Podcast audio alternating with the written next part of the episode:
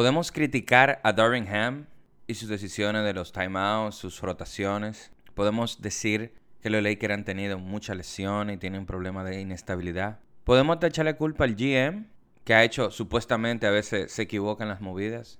Y a veces hasta el mismo LeBron le echamos la culpa. De que a veces coge tiros malos al final de un juego o que hace decisiones que sí o qué.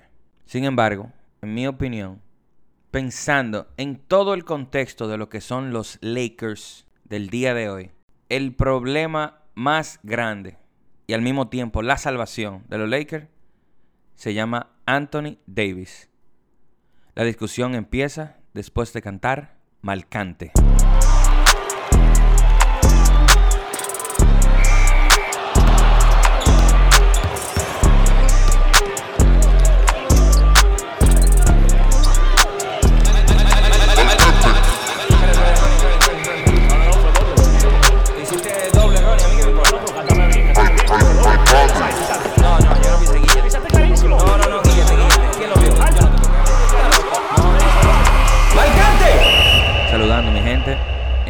Decidí hacer este episodio porque lo había mencionado en el episodio pasado, de que tenía pendiente hablar de, eso, porque se me ocurrió algo con eso. Eh, primero podemos mencionar que los Lakers ganaron el In-Season Tournament. Y yo tenía un temita con esto, porque yo digo que no es la gran cosa ganar esa vaina. Y yo honestamente pienso que no es la gran cosa. Yo no le voy a quitar mérito al hecho de que ganaron un torneo. Pero es un, son juegos de regular. O sea, es un juego que tú ganas a un equipo con el que tú ibas a jugar. Menos, menos Indiana, ¿verdad? Pero igual, ellos iban a enfrentar a Indiana una o dos veces en el año. En un juego. O sea, yo entiendo que ganar un juego. Por ejemplo, el, el, calendario de los Lakers fue un disparate. Ellos tuvieron que jugar contra Memphis, Portland, Utah. Son equipos malísimos ahora mismo. Y jugaron contra los Suns, pero los Suns no tenían a Devin Booker. O sea que, sí, no estoy diciendo que eso es culpa de ellos, pero está bien. Pero el punto es que o sea, con los equipos buenos que jugaron, que en este caso sería Suns, eh, Pelicans, quitando ya final. Se acabó hasta controversial, el de los Suns. Fue un juego que no tuvo de nada, en verdad. El arbitraje no estaba bien. Y por cierto, hablando de ese día de arbitraje, desde ese día en adelante hay un relajo en la NBA con los timeouts. O sea, tengo ya par de juegos que he visto que mencionan de que de que no, los Lakers no pueden venir ahora a decir que el timeout. Y yo he oído otros relajos de que no, ahora tú puedes pedir timeout sin, sin tener la pelota en la mano.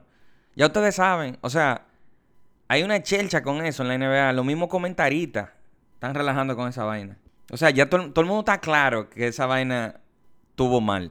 Por cierto, señores, LeBron hizo un chiste diciéndole a Austin Reeves que jugó excelentemente bien la vaina del, de que del juego con la gripe, flu game. Oye, hasta por eso la gente se pone a discutir, Dios mío. Porque obviamente los medios agarran eso y comienzan a hacer las vainas. Pa, eso contenido, ¿eh? Eso contenido busca like, busca comment. De que hablar de esa mierda, el que subió eso está buscando like y comment, ¿verdad? Entonces, la gente se va en serio, full, de que no te atrevas a poner a Jordan al lado de ese blanquito. LeBron está pasado. Tú dices, loco, él estaba en Chelcha, viejo. ¿Y qué, loco? Es un chiste. Yo entiendo, o sea, yo entiendo que los medios lo suben de otra forma. Pero ellos lo hacen a propósito. Para que uno se ponga a discutir. Pero contra, le fue una chelcha, viejo. LeBron estaba relajando. Obviamente, o sea, tú ves a Austin Reeves haciendo una entrevista. Y LeBron se pone a decirle, hey, el flu game, ¿quién es mejor, Jordan? Que o qué. Obviamente, él está en chelcha. Está haciendo un chiste. No podemos hacer chiste ya. Por cierto, LeBron fue el MVP. Otra controversia. Ey, es verdad que LeBron tiene hair, Dios mío. O sea, vamos a negar que LeBron fue el que mejor jugó todos los juegos de ese jodido equipo. En, el tramo del, del torneo. Por Dios. ¿Lo vamos a negar?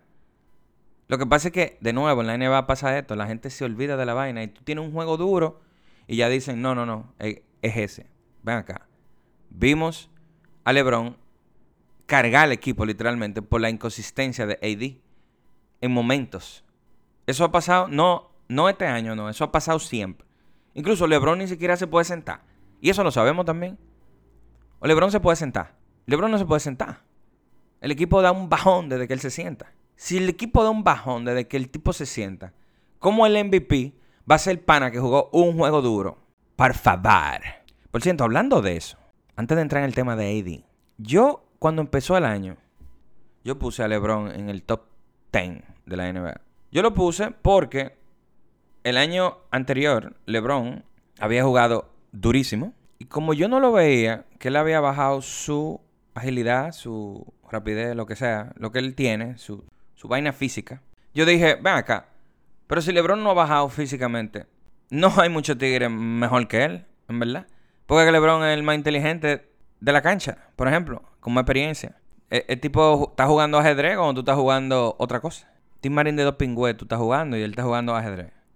Entonces, por eso yo lo puse alto, pues yo dije, stats para tener él, o sea, presencia en la cancha va a tener. Pero el, el extra, no hay tantos tigres que lo tienen por encima de él. Resulta que LeBron no es solamente top 10 ahora mismo. LeBron está como entrando al top 5.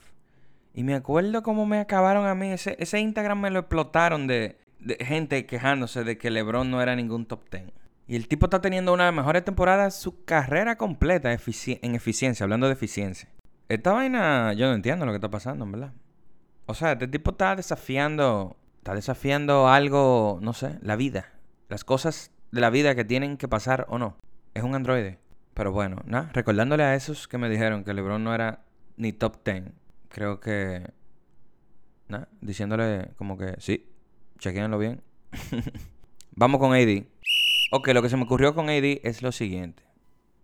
Voy a hacer la historia del contexto completo. LeBron es el chosen one, ya lo sabemos. Él entra a la NBA con esta presión de que él tiene que ganar. Cuando él se va para Miami, empieza a ganar y empieza su carrera de dominancia real. Porque él obviamente sí estaba dominando en Cleveland, pero no podía ganar. Se tuvo que juntar con Estrella. Eh, lo hizo él mismo. Lo decidió él, no fue el equipo que le consiguió una fue él. Dijo, yo me voy con la estrella, no voy a esperar que me, que me consigan. ¿Tato? ¿Qué pasa? De ahí en adelante, ya el chip de LeBron es, yo voy a ganar. Por ende, cuando él vio que San Antonio ganó 4-1 a Miami, él dijo, mm, me tengo que ir de aquí. Me voy a juntar con otros tigres. Pan se juntó con Kyrie Irving. Piensen en eso. Kyrie Irving, chamaquito, con 22 años, que ya venía su año de plotar, ¿verdad? Y con Kevin Love se juntó, que ya era un tres veces All-Star, un tigre dominante en los rebotes, inteligente, que pasaba la bola más bien que el diablo. Y LeBron ya tenía el poder de ser el jugador más importante de la NBA, el mejor jugador de la NBA. Entonces él comenzó a utilizar su poder para fichar el mismo talento, porque él dijo, ven acá, si yo lo hice con Miami, yo lo puedo seguir haciendo mi carrera entera. Y eso fue lo que él hizo, en verdad. Muy inteligente de su parte él básicamente es la franquicia, no la franquicia él. Él es que elige, yo voy para allá y yo voy a ver con quién yo me junto. Básicamente. Estoy haciendo todo este recuento para que lleguemos a Anthony Davis. ¿Qué pasa? Funciona, ¿verdad? O sea que LeBron tuvo dos veces el mejor equipo del este, por años. ¿Verdad? Porque lo armó él y era porque él estaba ahí también. O sea, tú quitas a LeBron de ese equipo y el equipo no es el mejor. Son duros, pero no el mejor. Sí, que por cierto, hay toda una confusión con eso. Que hay mucha gente que cree que Miami se debarató después que LeBron se fue. Eso no es verdad. El año, que, el año después, ellos no llegan a playoffs. Pero el segundo año después que LeBron se fue, que eran Bosch y Wade, ellos llegaron a semifinales de conferencia y perdieron un juego 7. O sea que eso, eso es un error que la gente tiene. Ok, ¿qué pasa? Llega los años de Cleveland. Y en los años de Cleveland, Kevin Durant le paga a LeBron, bueno, uno dice a LeBron, pero a la liga, con la misma idea que introduce LeBron de él, con su poder, irse a juntarse con talento, él le da la brecha a Kevin Durant para que haga lo mismo. A Kevin Durant y a cualquier otra estrella de la NBA. Porque eso antes no se hacía. Eso antes no se hacía. Antes tú esperabas que tú tuvieras medio explotado, que tú, que tú intentaste por mucho tiempo ganar y no se te dio y tú decías, bueno, ya mi carrera se está acabando, quiero juntarme con tigre duro que están top y aportar como un role player desde mi experiencia como un, un pana que fue top. Fue top, ¿verdad? Esto es clave, la parte fue top. Porque ahora mismo ya no se hace así. Ahora se hace en su prime. O sea, Wade, LeBron y Bosch se juntaron en su prime. Y la palabra prime es clave para el mensaje completo que voy a dar. Entonces Kevin Durant agarra y le hace la vuelta a la NBA entera. Dañó la NBA, en verdad. Porque desde que eso pasó, tú dijiste el diablo. ¿Y quién le va a ganar a esos tigres? Era imposible, ¿verdad? Precisamente, era imposible. O sea, básicamente ellos le tuvo que dar gangrena para que Toronto le ganara. Y por suerte, Draymond Green es un loco y le dijo a Kevin Durant, loco, nosotros no te necesitamos, nosotros hemos ganado sin ti. Y Kevin Durant se cogió esa vaina personal y se fue. Qué bueno, porque ahí se arregló la NBA.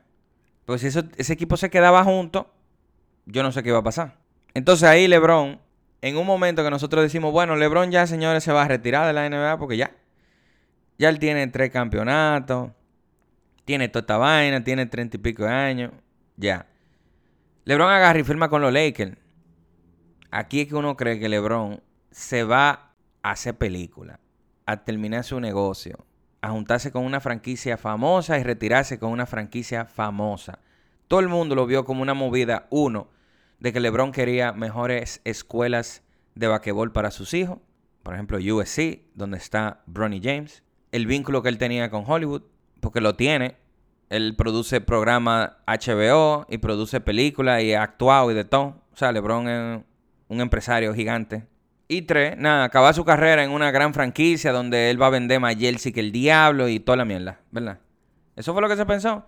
Sin embargo, LeBron lo que estaba era mirando que los Lakers tenían muchísimo pick y muchísimo talento joven y que si él va a ese equipo, ellos estarían dispuestos a cambiar todo ese talento para conseguirle algo a él.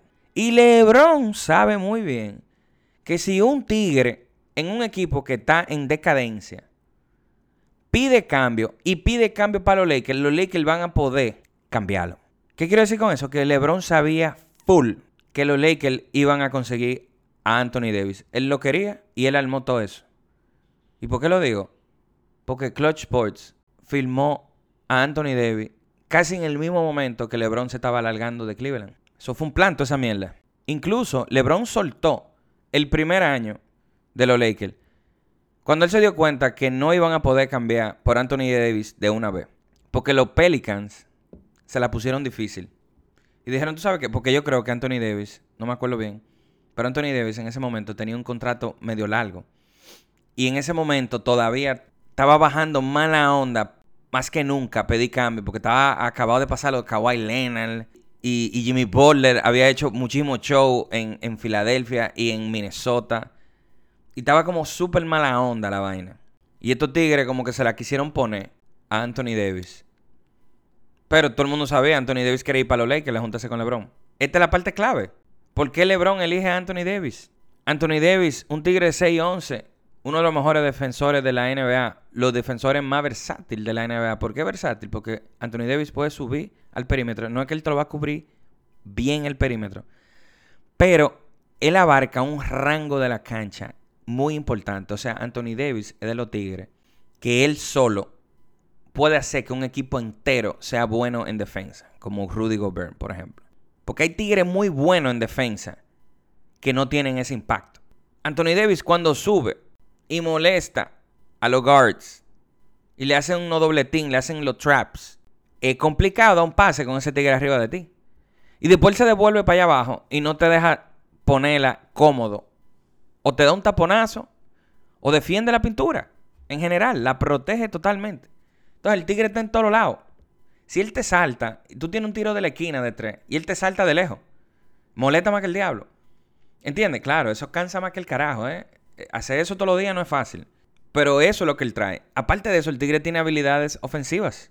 ¿Qué pasa? El cambio se da. Y realmente lo que LeBron sabía y lo que Anthony Davis sabía es que si ellos dos están juntos, lo que sea que pongan alrededor de ellos es contender el equipo. Y es verdad. Porque piénsenlo, LeBron que mide 6'8 es una bestia. Por ejemplo, yo vi ese juego contra Indiana y yo dije, mierda. Pero es que LeBron es más grande que, Indiana entero. Y más rápido. O sea, Miles Turner no puede de que cubría a LeBron, por Dios. Entonces, ya de por sí, LeBron trae un tamaño y un peso y una rapidez. Entonces, el Tigre está en todos lados. Ayer mismo también vi a LeBron de que, hablando con Luca, y Luca lo abraza. Y yo dije, men, Luca no se supone que mide 6'8. Porque LeBron parece un monstruo al lado de Luca. Y es también que LeBron es fuerte. Tiene unos hombros gigantes. Fuerte, loco. Entonces, el Tigre, yo creo que eso pasa desapercibido. Lo fuerte que le y lo rápido que le. O sea, es raro ver a un Tigre rápido siendo tan fuerte. Eso es lo raro de él. Yo creo que eso es lo, más sádico de LeBron. Sin embargo, su inteligencia sobrepasa. Eh, eh, de verdad, es muy duro. Entonces, con este plan que LeBron tiene, que fue todo calculado, todo pensado, pensado en que Anthony Davis va a empezar su prime, que lo mencioné ahorita, con LeBron. Por ende, él agarró lo que él entiende va a ser la mejor versión de Anthony Davis, ¿o no?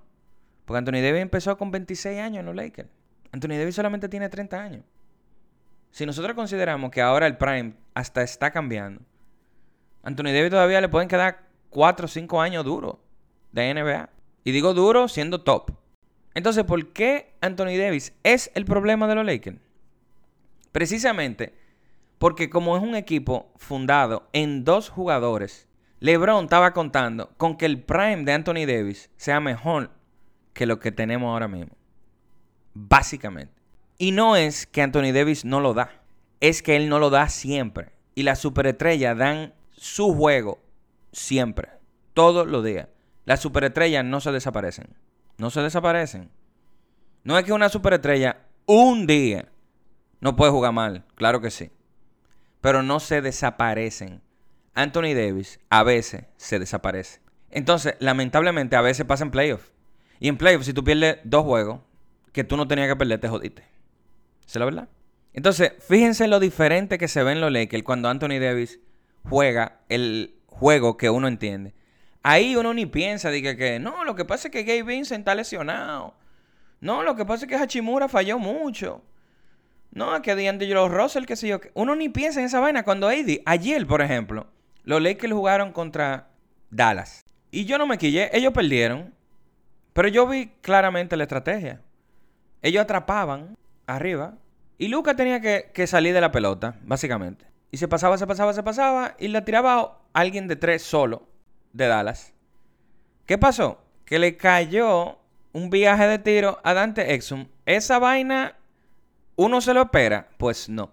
Para mí, los Lakers jugaron excelentemente bien. Yo no estoy encojonado con lo que pasó ayer. Ahí hay mucha gente diciendo, no, estamos sin Vanderbilt. Oye, esa vaina. O sea, Dallas estaba sin Kyrie Irving. Su, su segundo mejor jugador y la superestrella de la NBA. Y vamos ahora a hablar de que, no, ¿entiendes? Ahí que está el problema de, lo, de los fans. De los fans. Se le va la objetividad. Simplemente le cayeron los tiros. Y yo no me sentí mal ayer porque yo sentí que el juego de los Lakers, el que ellos han implementado que funciona desde el 2020, lo volví a ver. Yo lo estoy viendo de nuevo. Estoy viendo a AD siendo dominante arriba y abajo. Y eso me acuerda mucho al 2020. Con eso yo no quiero decir que ese sea el único problema, porque no es que es un problema, es que eso es la diferencia entre los Lakers ser top top y no. ¿Entiendes? Eso quiere decir que a los Lakers lo podemos ver top top a veces y a veces no, porque necesitamos que AD sea duro siempre. Su prime, 30 años. Eso quiere decir que tú estás en tu mejor momento físico y en tu mejor momento mental. Tú no eres ni un carajito ni un viejo. Tú estás en tu mejor momento y LeBron así lo planeó. Y Anthony Davis no lo entrega todos los días. Tampoco quiere decir que los Lakers estén completos, ¿eh? Por eso salen los rumores de D'Angelo Russell, que lo dije antes de que empezara la temporada, de que lo quieren cambiar. Hay gente encojonada con eso también, yo no sé por qué. Que entienden que D'Angelo Russell está jugando bien, que sí o que. De nuevo, D'Angelo Russell Está bien. Vamos a suponer, si AD diera todo siempre, yo no tengo problema con que se queden con D'Angelo Rosen. De verdad que no. Pero AD no lo da siempre. Por ende, si en playoff AD en el half está 2 de 11, necesitamos un tigre que meta pelota. Porque ya sabemos que ese es de esos juegos que AD no está. Entonces LeBron no puede meter 45 puntos todos los días. No puede. Porque LeBron si quiere, Él se pone a, tirar y a meter y a meter, pero él se va explotar. El LeBron es el jugador con más minutos de la historia de la NBA. Y por más que uno crea que él es un androide, no, él no es un androide. O sea, sí y no, ¿verdad? Pero él se cansa. Y no es verdad que él va a estar con ese peso arriba. Y yo sé que Austin Reeves mete pelota, pero D'Angelo Russell, por ejemplo, un tigre que entra y sale. Él a veces juega bien, cuando le caen, a veces no. Tú lo ves que comienza a tirar pan, pan y falla y falla y falla. Entonces hay que sacarlo del juego. Y LeBron puede estar en eso, de que a un tigre que si, si está metiendo, gracias, bienvenido y vamos a ganar. Pero si él no está metiendo, tú no lo puedes ni meter en el juego. No. No. Es que no es porque D'Angelo Roser es malo o bueno. Es porque LeBron. Y yo hablo de LeBron, señores, porque todo es en base a LeBron. LeBron es la cara de ese equipo y el que mueve a ese equipo. Y LeBron quiere un campeonato. LeBron no quiere estar jugando de que para llegar a playoffs. Quizá D'Angelo Russell está feliz con eso, pero LeBron no. LeBron quiere ganar un anillo. Que él no sabía nada una temporada sin un anillo. A nada le sabe. Por ende, estoy totalmente de acuerdo con el cambio de él. Se pueden llevar a Vanderbilt también o a Hachimura, uno de los dos, porque uno de los dos, ellos van a tener que tomar la decisión de a Vanderbilt o Hachimura, porque son los talentos que van a tener valor real, porque se lo pongo claro así. Yo no creo que ningún equipo quiera a DeAngelo Russell uno para uno por nada. Yo no creo. no creo que DeAngelo Russell tenga ese valor. Pero si tú lo metes en un paquete con otro, ahí quizá tú dices, coño, no está mal. Por ende, si Anthony Davis piensa en esto, todos los días te da el jugador defensivo que es, que eso él lo da, yo diría que todos los días, o casi todos los días, pero da el jugador ofensivo que puede ser, si lo da todos los días. Piensa en esto. Olvídate de que Vanderbilt no jugó, de que eh, Gabe Vincent está lesionado. Esos son extra. Imagínate que este hombre viene así todos los días, como LeBron la trae todos los días. LeBron juega bien todos los días. Cuando LeBron juega mal, mete 22, 3 3. Y tiró mal, fue. De que, oh, de que 6 eh, de, de, de, 16. Tiró mal. Pero metió 22 y estaba ahí en todos lados. Eso es. Imagínense eso. Yo estoy claro que si ellos juegan así, Anthony Davis, tú vas a ver los juegos y tú vas a decir, los Lakers están dando la liga, como ayer. Ayer yo no me quillé. Ayer yo vi el juego y dije, ellos también. Perdieron, está bien. Pero no, no me encojonó el juego. No, yo no pensé, coño, qué mal están jugando los Lakers. No, están jugando bien. Ayer yo vi un equipo que, que le... Es más, incluso yo estaba hablando con alguien de Marcante. Y yo le dije, los Lakers van a ganar ese juego. ¿Ustedes saben por qué yo pensé eso? Porque yo dije, Luca ha jugado demasiado minutos. Luca no lo han podido sentar. Entonces, en el momento que Luca se siente y no tienen a Kyrie Irving, va a haber un problema. Y pasó en el tercer cuarto que los Lakers se fueron arriba. Y yo dije, ya, se acabó el juego. Los Lakers van a ganar. Yo lo sabía. ¿Por qué? Porque los Lakers, cuando sientan a LeBron, AD se queda en la cancha con Reeves. Y ya Dallas, con Luca sentado, iba a tener problemas de que el juego pegado. Ahora, si el, juego se hubiese ido Dallas por 15 en ese momento, ahí yo te lo digo. Pero en ese momento estaba pegado y, Lucas se tuvo que sentar porque estaba explotado. ¿Qué fue lo que pasó? Le comenzaron a caer tero a Exum. Exageradamente, señor. El tipo no falló. El tipo falló como un tiro de tres. Entonces, esas son vainas que tú no puedes de que planear. De que bueno, que el tipo falle todos los tiros. Bueno, ellos querían que él la tirara, en verdad. A veces el plan es ese, ¿eh? que no la tire ni Haraway Jr. ni Luca. Y tú apuestas a eso. Ese es mi plan de juego. Que la tire Exum. Y la metió. Bueno. Nada. El mismo plan le hicieron a, a Golden State, por ejemplo, que se la quitaban de la mano a todo el mundo. Lo, lo, mismo Cleveland. Para que la tirara Igudala. Igudala la, la, la metió. Hasta el Finance MVP le dieron por eso. ¿Entienden? Entonces, AD, el problema y la salvación de los Lakers. Malcante out.